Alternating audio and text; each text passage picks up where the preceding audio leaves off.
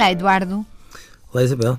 Eduardo, eu queria falar sobre irmãos e sobre como é fácil os pais ficarem mais reféns eh, de um sem querer, com toda a sua. ou porque é mais difícil de comportamento, ou porque tem uma doença, ou porque é mais frágil por alguma razão e ficarem um bocadinho reféns desse filho e esquecerem um bocadinho os outros. E, e é muito difícil porque uh, não o fazem de propósito, não é?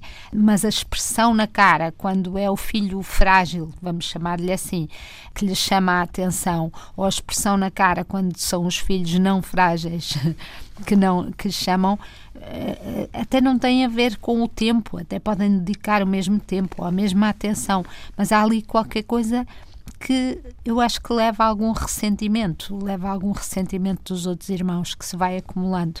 E hum, eu acho que hum, se calhar os pais têm mesmo que estar atentos a isso. Isabel, é tão fácil, é tão fácil.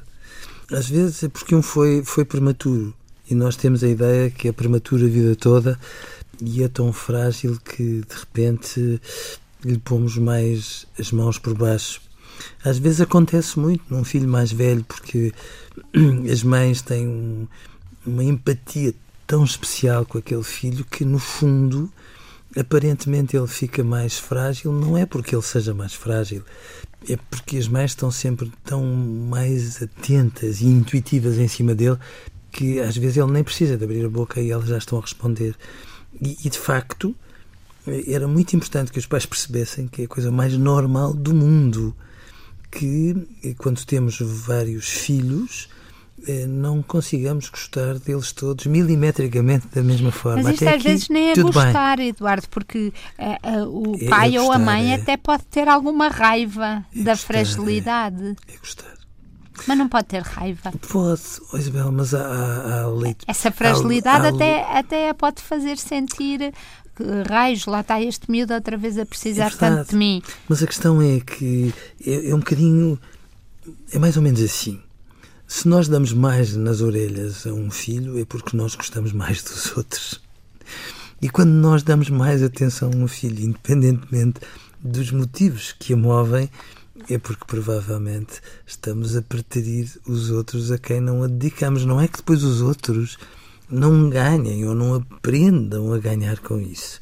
Mas, mas de repente, a olho nu, sim, escorrega-nos a mão e a forma como os nossos filhos legendam os nossos comportamentos não é tão de acordo com aquilo que se passa dentro de nós. Pois é, que eu acho que pode acontecer isso. Normalmente, às vezes, já há um, um pido bom e um pido mau, não é? E depois vão trocando de papéis. Eu acho que isso é, nas famílias com muitos irmãos, é um bocadinho assim.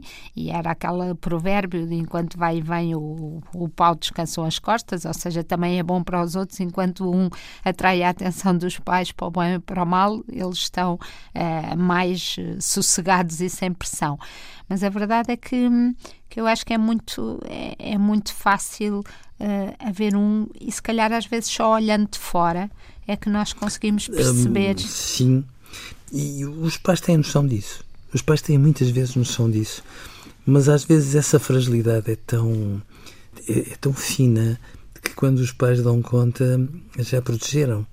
E, e portanto, nessas circunstâncias, sim, é, é como se a determinada altura de tanto protegerem, ao contrário daquilo que desejam, vão fragilizando um bocadinho mais, vão favorecendo menos a autonomia e, ao mesmo tempo, as faturas a seguir vão aparecer.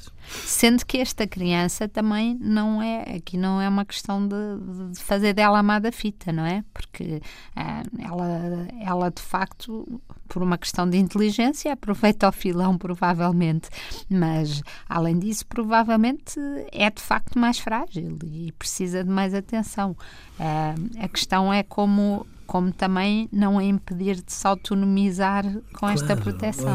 e não e, e, e nada disto é premeditado. Sim, nem é, permanente, é tudo, quer oh, dizer. Deus, é tudo tão acidental e, e, e, depende de tantos fatores que nós não controlamos que era sobretudo importante que ficasse claro que isto acontece em todas as famílias saudáveis e que os pais bondosos, ao reagirem de uma forma quase impulsiva na sua bondade, acabam por escorregar para estas situações sem quererem, muitas vezes sem darem por isso, e trata-se só de estarem minimamente atentos Adeus, Eduardo. para não Desculpe. estragarem nada. Adeus. Adeus.